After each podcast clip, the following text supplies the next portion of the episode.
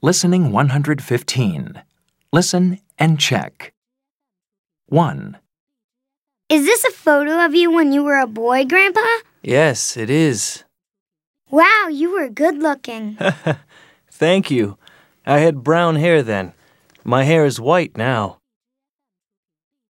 2, Here's a picture of you on your bike. Oh, yes. I had a bike when I was a boy. It was a great bike. Yes, it was. My bike was blue. My sister had a bike too.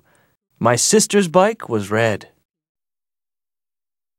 3, Oh, look, is this a photo of your house? Yes, it is. This was my house when I was a boy. It's very nice. Yes. It was very small, but it was very nice. 4, I like your photos, Grandpa.